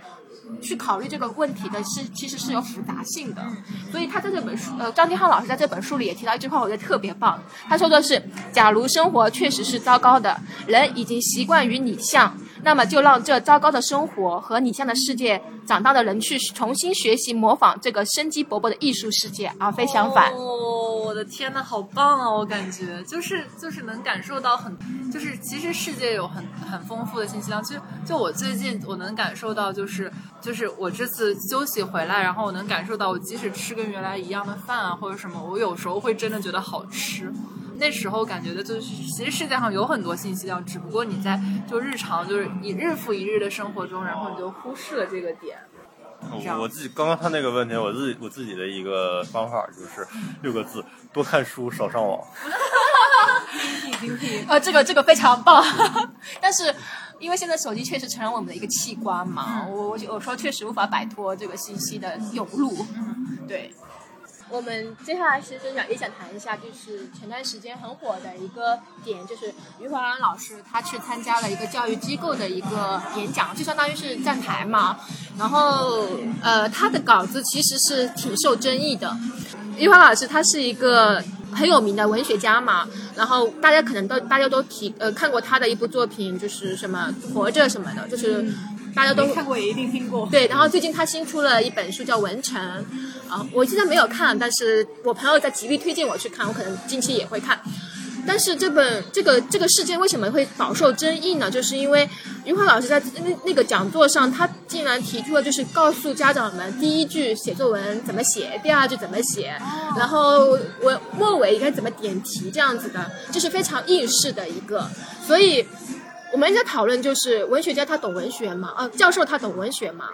也讨论就是说，在资本和文学之间，文学会不会被资本收购？因为那篇稿子。确实是非常符合市场的，教培市场的一个需求。那么，因为文学和应试写作是完全是两个方向嘛，应试可能就是我为了拿一个高分，然后有模板，因为我们高中的作文都是有模板的。对，对。但是文学是不一样的，包括我们读的文学作品，它是非常有创造性和艺术性的东西在里面的，而且非常有作者自己本人的思想和对这个世界的看法里面问题意识在里面的，所以。余华饱受争议也是因为这一点，他本身是一个非常有才华的一个作家，但是他却是教高中生怎么去写好应试作文。呃，我朋友他前段时间写了一篇文章，发表在那个《新京报》书评周刊上面，大家如果感兴趣也可以去读一下。我觉得他很多观点我是同意的，就是我们在看这个问题可能会抨击，因为跟钱相关嘛，就觉得有铜臭味。不不不，最爱的味道，我巴不得买一个铜臭味的，没事到天天闻闻铜臭味的香水。但是我觉得。他这也可能是一个资本的一个一行为，就是可能就是讲的人也没希望听的人听进去，听的人也没把它当回事儿，这只是一个互相之间的一个游戏，就是是不要互相之间不要太上纲上线，别太当回事儿，哎，别就互相之间游戏这个点真的可以概括很多事情，我感觉。就因的，因为真的一个高中生，如果他想想写作文的话，他也不会真的去蠢到找余华听余华。没有没有，那场活动下面坐的观众基本上都是家长。对啊，就这就对了嘛。对，没有没有，我我不是在批判这个事情啊，这个事情刚刚是呃综艺的呃了解了一下这条，对对，主要是这段时间可能大家都关注呢，就是一些知识分子像教授他开始进入呃娱乐圈或者说是大众视野。说刘晴就好了。对，刘晴老师还有许志远老师，那我其实对这个一直保持着一种乐观的态度的，因为我觉得。知识分子他不应该只待在象牙塔里面，包括我们很多天就是互联网兴起的时候对公知的一种污名化。但我觉得，其实，在这种程度上，知识分子突破他的一个圈层，去进入了一个大众的视野，我觉得是一件好事。呃，就像奇葩说一样，我只看刘擎老师的部分，因为他可以把那些问题高度高度化，是。因为刘青老师他也是个理想主义者，然后很不巧我也是个理想主义者。我希望我四十岁之后还是一个理想主义者。他的刘青老师的每一次发言都让我非常的受感动，因为这是我在大学里受的教育里面我一直在坚信的东西。但是，我工作之后的现实生活却没有实现这些理想，就是或者说是更越来越糟糕。所以。当我听到这些呃教授们的一些论点，或者说他们所坚持的一种理想情怀的时候，我自己本身是非常受感动的。然后我自己还去观察了刘擎老师的微博下面的一些评论，我很感动，就是很多人就是因为通过奇葩说认识刘擎老师，从而喜欢上了一种哲哲学，甚至去呃听更关注一些更严肃的作品，或者说是一种呃更关心我们生活的世界吧。我觉得这是一个非常好的一个利好的一个方向，所以我我是。我是一直是持一种非常乐观的态度的。我补充你，我接着你说，补充你刚刚说的那个，因为因为因为很多知识分子其实他分两种，一种就是就是我们常说的接地气的那种大众型的吧，还有还有一种就是纯经经验派的学术派的。但你觉得刘擎属于哪种？我觉得他可能类更类似于学院派多一点。学院派的那种，对吧？对。其实其实其实他刚刚说的那个，我就联想到尼采对瓦格纳的态度。哦，对，我知道，对你懂我说的意思了吧？就是尼采他是很崇拜瓦格纳的，瓦格纳就是那种很是的，很，他就认为这是一种他是没有崇高，带有一种崇高性的。结果结果有一次尼采发现，他下面瓦格纳的歌剧下面的听众都是一群，至少尼采眼里瞧不上的那群俗人吧。所以从这个事情开始，他就会他对他对他对瓦格纳特别失望，他他对他他觉得偶他的偶像。的这个形象破灭了，崩塌了。我我来补充一下那个你的背景，就是背景知识，因为可能有些听众可能不了解，就是瓦格纳他在做音乐的时候，他是非常提倡一种。就是酒神文化，然后尼采他是也是非常喜欢酒神文化的。他在瓦格纳的作品里看到了他所提倡的一些东西，所以尼采他特别希望能跟瓦格纳一起去替代宗教的作用。哦，对，但是呢，瓦格纳的作品确实是当时一直被评为一个神的分神的地位了嘛。呃，后面他尼采发现瓦格纳那个那个是什么作品我忘记了，就是《的指环》吗？还是其他的？不是不是不是，是这个是一个是一个宗教意味非常强的一个歌剧，所以尼采就非常的失望，他觉得瓦格纳背叛了一个理想。我就补充一下，所以你觉得刘刘那个刘晴背叛了他的那个？我没有没有，经院的那个，我没有我没有觉得刘婷老师是不是一个理想主义，对，它不是一个观点，它只是一个生活方式。他是走走出了经院的那个桎梏，或者是那个范围。我我是觉得，就是知识分子进入娱乐圈，他们如果能全身而退，像向彪也是，他进入媒体界嘛，他能把各各更可以说是一种呃理想化的东西，或者说一种知识。传播给大众。对，我觉得传播知识，就你钻研知识很重要，但传播已有的知识也也很重要啊，就挺不容易的，他们做到。那个上海，我不是，就是之前季风书店，他知道吧？就是他之前在严博飞的时候，他就是很面向的，就是知识分子界，就是学术圈的那种嘛。到到后来那个于淼接手的时候，好像他就把这个范围扩大，他就他的他的目标成变成了白领。就就是就是这种上班族，就会有一些快快销文化在。嗯，也不是快销，就是还是那些东西，但是他他的他就他就把那种学术的东西，他的受众他他变了。所以，我我对这个知识分子进入圈，我一直真的我再再强调一遍，就是因为就像一个布尔迪厄所说的一样，去争夺文化和呃争夺文化和话语权，因为其实。互联网发展过程中，很多信息涌过来的话语权，精英文化其实是被边缘化的。哦，对的，对啊，所以我觉得像知识分子、像教授这些走入一些呃，因为他就是严肃文学被边缘化了，对，反而进入我们就是可能呃进入快速进入对进入娱乐娱乐圈嘛，可以说进入娱乐文化，虽然在某一种程度上可能会消减它的严肃性，但是我觉得更大的一部分就是。能占领这个话语权，嗯，传播更好、更也不是更好吧，就是更先进的，或者是更符合人的发展的一些理论，我觉得这是是非常好的一方面。是的，是的。但但是你要去想，以前的知识分子，比如说这种经验派的，他是不屑于进入到这种。大众层面，他们专心于他们专心于研究，对对，然后有一些人专心于传播。但是，但是他他刚刚说有一有一点我是赞同的，其实很多，比方说类似于，就是一些面对大众的沙龙什么的，知识分子这种面对大众的这种沙龙，确实是让知识传播的更广。这这这这我倒是认同。因为我我理想中的知识分子啊，包括有时候我自己也想去做的一个事情就是。知识分子有自己的责任在的，他可能就是想去教育大众吧。那这个教育可能有点严重啊，重了一点。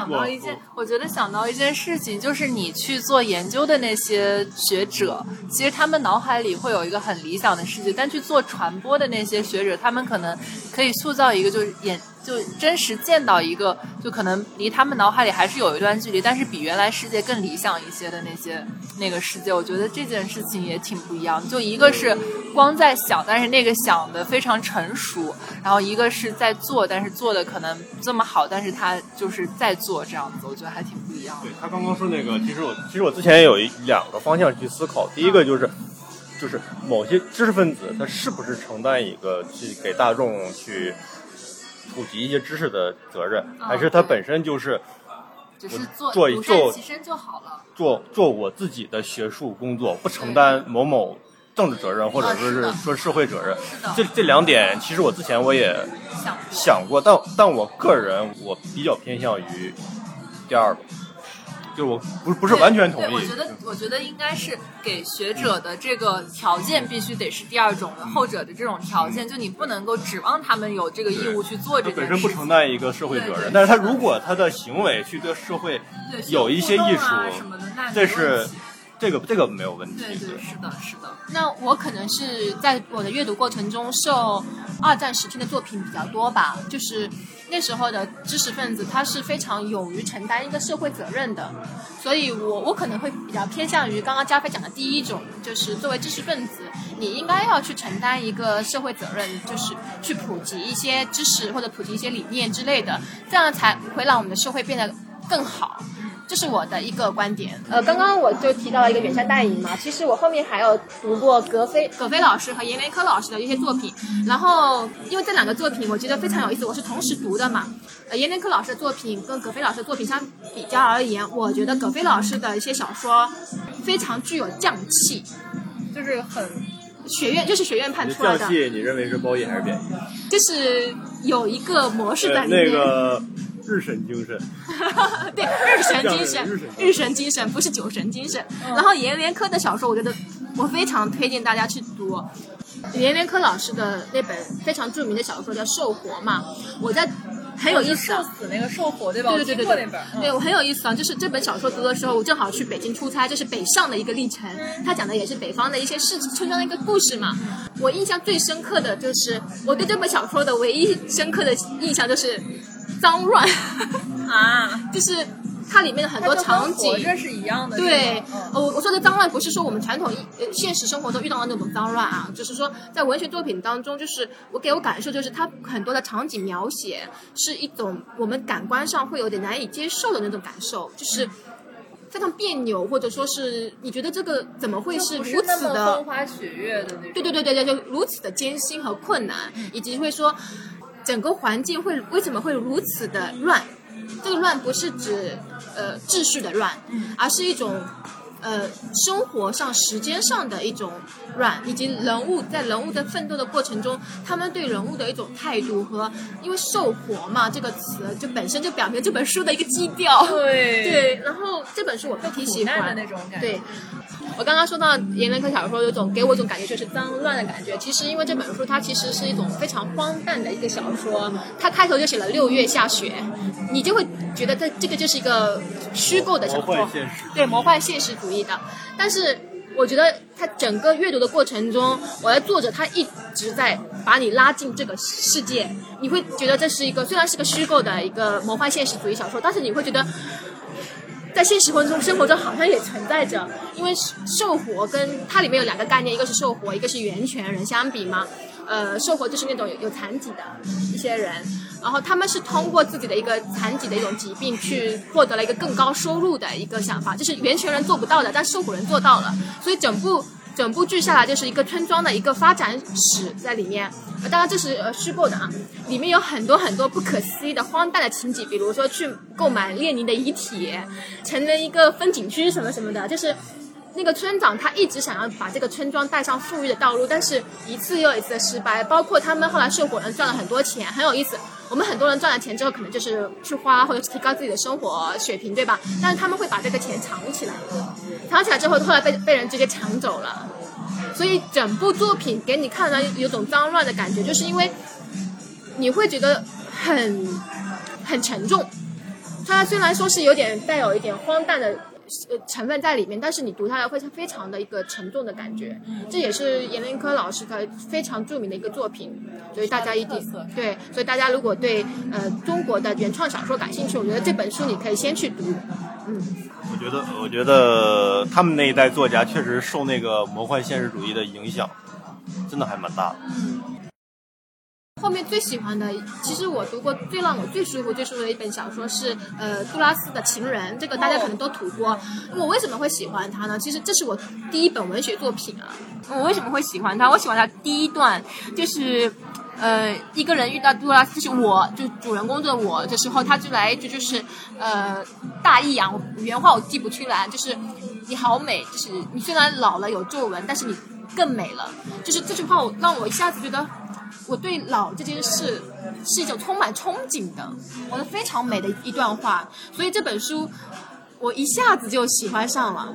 但是我想的是，我没有 get 到他说你更美那一点。但我想到那个叶芝的话，就是说，你当你老了嘛，然后说所有人都爱你年轻时的容颜，但我喜欢你朝圣者的灵魂。就可能老了之后，你能知道，就是这个人到底是，就是你喜欢的那个人到底喜欢的是他的什么东西。然后那个我就觉得还挺有意思的。但是我我我确实是不能 get 到。但是嗯，你可以读一下你的书评。哦，没有没有，我我是看到找到那个开头了，就是开头是这样说的：我已经老了。有一天，在一处公共场所的大厅里，有一个男人向我走来，他主动介绍自己，他对我说：“我认识你，永远记得你。那时候你还很年轻，人人都说你美。现在我是特为来告诉你，对我来说，我觉得现在你比年轻的时候更美。那时你是年轻女人，与你那时的面貌相比。”我更爱你现在备受摧残的面容。哦，我我不知道该就是怎么样理解这段话，就是更有生活的那种真实感吗？我因为我那段时间看这本书的时候，正好在思考，就是呃，因为女性她其实是有一个年龄焦虑在里面的，就是比男性可能更早一点，比如三十岁这个坎。对，然后我因为当时我们在聊起这个问题，就是。呃，脸上长皱纹这件事儿，然后很多人就非常的焦虑，就说老了怎么办？感觉就是老了之后就觉得自己不值钱了一样。但是我在读杜拉斯的《奇人》的时候，我发现其实老是一件非常美的事情，而且是非常美的事情。因为你在你老了，这说明你其实你经历过很多事情。你比起年轻的无知，呃，可以说是充满动力的时候，你老的时候更多的是一种沉淀。一种非常安静的，或者说是一种呃稳定的一种状态的。这个稳定不是指生活稳定，而是你的心灵的稳定，就是你的整个精神状态可以说比起你年轻来说是更圆满的一种境界。所以这就是为什么我觉得老是一件非常美的事情。这也是为什么我不想复夫。就是从肉体散发香气变成了从灵魂散发香气。那我希望你两个都香的，就是也行。但我想的是说，就就确实是说人的经历是这样子的，但是也有很多人老了，但是并没有变得更就是经历丰富。年龄不是必然的。对对对，是这样子，就是你应该多去体验很多事情。然后完了的话，你从里面总结一些东西出来，我觉得还挺不一样的。确实，就但是我就很怕那种，我觉得年龄焦虑主要就是说你到了那个年龄，但你没有做到你可能想做的事情，或者是说你没有像你原来收获这么多。就比如说我突然就是到那个坎上，就贼突然，就我发现我并没有比我什么二十岁的时候更成熟，那种事情让人焦虑，你知道吧？我要是真的像我想的三十岁那样，我不焦虑的，你知道吗？其实是这样子，我觉得。好的，是成长的焦虑。哦，我可能更多的可能是外界对我的影响的一个焦虑吧，因为确实会我会觉得年纪大了之后，很多很多事情经历什么跟不上了。但我为什么？我能感受，我最近能非常感受到这一点。对，嗯，呃，就是为什么？因为呃，我在有一次在理发的时候，那个理发师就对我说：“你要注重保养什么什么的，因为他可能看到我皮肤很差，在 PUA 你。”他可能就是为了，跟谁都这么说。没有，他是为了让我买他们家的那个产品。这不就是？对，他说，他说了句说，你六十岁的时候如果拥有三十岁的面貌，这这不是一件非常优越或者是非常开心的一件事情吗？回答他的。我说，我说不，我觉得六十岁的人拥有三十岁的面貌是一件非常恐怖的事情，因为有些时候作文是一件非常性感的事情。对，因为。我是见过，肯定被你说懵了。对你接着说。没有，他发现他的产品推销不出去。也没想那么多。对，因为确实就是保持年轻感、活力什么的，是很多人在在追求的。包括现在是更新特别快，代际更新特别快。以前是十年一代机，现在可能是三年一代机了。九五后都已经觉得九零后已经很老了。对，但是这种年龄的代际带来的一种焦虑。就会导导致我们很多人对一个外貌以及保持年轻的一种状态一种一种焦虑的追求，我觉得是一种变态的就追求，我觉得不是，这是不健康的。就年龄焦虑，比如说《三十岁加》，我就特别讨讨厌那个电视剧的名字，我觉得他就是在贩卖焦虑。哦，是的，是的，是的。这个东西我不否认有有有年龄焦虑这个东西，它但它跟这个还是有不一样，有一些社交媒体上的炒还是两个概念。哎，但我想的是说，嗯，我觉得如果我是有六十岁的那个想法，但是有一个三十岁，但不是我自己的身体，那也挺快乐的，你知道吗？就主要是你焦虑的是你要你一定要保持它在你某个阶段，那你怎么你都不舍得用。那我觉得还挺那那件事情让人焦虑。但是如果我六十岁突然就是有一个什么神灯又擦了一个神灯，说你现在可以有一个三十岁，那我马上，我真就绝对不带迟疑。我孩子不认识我，我可能觉得都问题不大，你知道吗？那我会想办法让他们认识我的。但是 没有吗？我我刚刚这个是一个想一个想象嘛回来。不管怎么样，我觉得呃年龄这个事情就是顺其自然比较好，就是不要用那种外力去改变自己的一个这个年龄该有的一个状态。因为其实最重要的是一个心态嘛。到到六十岁的时候，如果你能保持三十岁或者二十几岁的心态，其实这也是一个非常美的一件事情。就是原来我看过这种电影，就是说把一群人放在某个小岛上，然后开始教育，然后教育完之后，就是那人就会变成你当时送进去之后想要的，把他教成的样子。但实际上那个岛上发生的是什么呢？就是真的被送进去的一群人全部杀死了，就送了一群我知道你需要什么样的服务的一群整，就是整成他们样子的人出来，然后学习他们原来进来被杀死的那些人的生活习惯，就让你送回去的时候，你觉得哎是这么回事儿，想起来另外一本书，但它不是文学作品啊，它是一个社科类的呃人类学的作品，但叫看上去很美。它做的是中国的一个整容的一个行业调查，因为我有时候为什么我会焦虑？因为有时候确实美貌是一种资本，啊是的。对，所以这就是为什么就是美容行业会越来越发达的一个原因。现在包括男性的也都在做整容，或者说是在做那个医美，对吧？这就是因为对外观的一种感受，可以说是在整个市场来说是一种非常有优势的一个地步。很多时候，我们对美的一种审美的一种标准，其实是整个市场或者资本是塑造成来的，并不是说我们真的想要这种美因。为这是资本的介入嘛。因为我有一次去北京，我印象特别特别深的一件事情，我我坐车路路过了那个解放军的空军总医院，然后旁边是什么？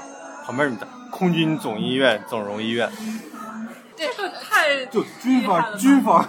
就因为现在呃国内的整容行业已经慢慢的成体系和系统化了嘛，不像之前一样，而且关键的变化就是以前可能我就觉得整容是难以接受的，因为中国的传统文化就是呃身身体是哦，身体发肤受之父母。对对对对对，因为一直是这么一个观念在影响，所以你在脸上动刀子啊什么的，可能很多家庭是没有办法接受，包括整个社会环境觉得你整容好像干了一件十恶不赦的一个事情，就是前很多年前啊，那现在发现大家都能慢慢的去接受整容了。我觉得就是你，你如果整容，然后让你觉得开心。如果你就是觉得，比如说我鼻子太矮了，你想去垫高一点，你垫完整个人就开心了，那你去做就好了。然后你不要沉迷于它。然后我之前听一个健身博主，听两个健身博主，就 Faithful Lives，然后 Willie Chat，那他们做的就很可爱，他们俩就是。就是都承认自己算是说微整过吧，就什么打过填充啊这样东西，然后还说韩国的整容一条街，我跟阿瓜说过这，就韩国的整容一条街就非常可爱，你在那个街上就绑得跟僵尸一样，没有人会注意到你，因为他们都习以为常，你就你就那样去什么买面包什么，本来想说体验一下在异国他乡体验一下这种风情，但是没有体验到，就那边的人贼习惯，你就跟僵尸一样绑着绷带去买面包，他们都很适应。然后他还会说说很多很多听友、很多观众觉得他们俩长得很像，说因为我们是同一家手术做的，你们要想跟我们长得像，也告诉我们，我们去给你推荐的医生就很可爱。然后他们当时就是，其实他们本身就挺好看的，然后是说做了那个，他没有觉得做的变得更好看，因为没有沉迷这件事情，但他觉得说作为一个体验，就觉得承认自己去做，我觉得没什么不好。那我觉这种心态就极其健康，然后也不会让他们觉得非常的。就是有些人是越整越自卑嘛，然后又被那些资本 PUA 啊，就是医美的人肯定告诉你越来越丑，整过了对，是的，就是那种就肯定是不好。但是我觉得他们整完心里贼健康，而且这种经历就被他们说的就特别可爱，你知道吗？然后我觉得还是挺好的，对。就是我想说金庸的那个，我我印象特别深的一个细节，就是我们经常都很多人说看金庸剧长大的，但是我之前有一段时间会会会重新翻一翻他的书，就是有一些细节实际上是他的剧里面没有办法表达的。比方说一个例子，就是韦小宝刚入天地会的时候，就是那些下面的那些人其实是对他有一些瞧不起的，嗯，但是这个剧里面我就没法演出来。没法演出来，或者不是很明显。这这是一点。那另外一个就是一个一个具体的一个具体的实例，就是《天龙八部》。嗯天龙八部》属于金庸的一个比较高巅是我从头峰的一个作品。到尾完整看完了的，对，就是书你看的是你看的是哪一版？这最后书吗？对，它有新修版。那我就你有没有看？你看的是王语嫣跟段誉最后在一起还是没在一起的那一版？不是最后他们都死了吗？没在一起的，没没死啊，没死吗？死两版都没有人死光吗？那个乔峰死了呀。啊，乔峰是对啊，段誉段誉没有死啊，段誉新修版是他跟王语嫣没在一起，然后旧版是在一起，然后这个不重要，重要的是我我说想说的不是这个细节，我想说的是那个就是那个辽国的耶律洪基，他跟乔峰答应说从此不再进攻大宋，嗯，然后这个剧里面没有演，任何一版的电视剧剧里面都没有演的一个的一个情因为节，《就天龙八部》就当做一个爱情片来拍啊，不是不是，这个有点没法演，就很多剧就把那个段誉的一段心理描写给删掉了。段誉心想，这下可好了，就是辽军不进攻大宋，那我大理自然也就不会受到军事威胁了。嗯其实这个里面是讲了一个段誉的一个私心，嗯，就是在，就是只有在书在文学里面，它会有这种心理的描写，但是在剧里面它就没法体现，或者如果体现了，它就会特别突兀在那个剧的表现里面。所以这是文学的，我就我对，就是心理活动对，有办法它是文学的一个点，而且这个这个其实你可以细细琢磨，他的一一个心理，就是他跟乔峰，他确实是出于兄弟义气去救乔峰，但其实他还有一个私心，就是要保护他自己的国家，才去做这个行为。其实他是有两个目的的，但是两个目的并不影响他本身跟乔峰的这个兄弟的情谊。嗯，这个是的，这个就正好是一致的，对，是。就还所以这个印这个这一个细这个《天龙八部》的这个金庸的细节给我印象是蛮深的。对就所以段誉还是有小心思的。是的，这要告诉我们要多读原著。嗯，然后我推荐的是我之前高中特别喜欢的，因为我高中很喜欢希腊神话的那些故事。推荐一本叫《你往何处去》，是诺奖获奖的历史小说，然后是那个显克维奇写的。然后他讲的是那个基督教兴起的一个故事，然后说当时基督教在那个罗马城传播嘛，主要是高中喜欢的东西，大家可能都略有耳闻。高中喜欢的东西就很肤浅，喜欢那种华丽辞藻，然后他的辞藻没有见过更华丽的，就是没有见过更华丽。对，然后然后完了的话就是就很棒，然后然后就但是他的那个情绪描写也很丰富，就人物塑造啊什么的，包括基督教徒他们其实是当时是宣扬一种宽恕的文化，就什么你别人打你左脸，你要把右脸递给过去让他打。对那种，然后就就包括里面就是打压，就是他选的他选的历史是在那个红胡子尼禄统治罗马的那段时期，然后就是说，包括尼禄那时候派手下就是打压他打压那些基督教徒的时候，他们是怎么样反抗，包括去打压基督徒的那些就是欺压者，他们自己本身可能内心也是善良的，并不是会并不会因为他们不信教而显得就是是反派角色啊这样子。然后还有就是当时很扯的，就是希腊罗马还是很浪漫了，就是红胡子尼禄为了要写诗，他把罗马城烧了。然后就在那个烧毁的城市旁边，然后开始就是假装希腊人在写诗，就表现自己国破家亡的情怀。但是那本小说里是说，实际上是你自己放火烧的，就这件事显得它更荒唐可笑。然后还有就是，为什么说欺压者和被欺压的人都没有错呢？就是因为后来就是最后最后一幕，就是有一个就是呃基督教徒在火刑柱上被烧死的时候欺压他的一个人，然后那时候也是一个非常就是才华横溢的大臣，就在他那个火刑柱下说，就是我知道做这么多事情，我们也是有点就是互相欣赏，但是就是政治立场啊不同，然后但我就抓住了你，但你是我欣赏的一个对手，就类似于这样一番话，然后说那你能原谅我吗？就因为“原谅”这个词，基本上真的是基督教徒他们那本书里面宣扬的一个点嘛。最后在那个火刑柱上，那个基督教徒最后闭上眼睛的前一刻就说我原谅你，然后那时候眼泪哗的就掉下来，我觉得特别的浪漫。然后那种就是家国情怀的那种还是挺在的。然后就包括他的整个描写，这个显克维奇后来除了写你往何处去之外，还写了一个十字军骑士，就是比较比较欧式的那种描写吧，我觉得还挺酷的。但那本我没有看完，但给大家推荐一下。哇，不敢相信你居然听到了这里，还是谢谢大家对不可思议 Bookish 节目的支持。本期节目就到这里啦，也希望大家加入我们的听友群。加入听友群的方式可以在评论区找到，欢迎来找我们玩哦，拜拜。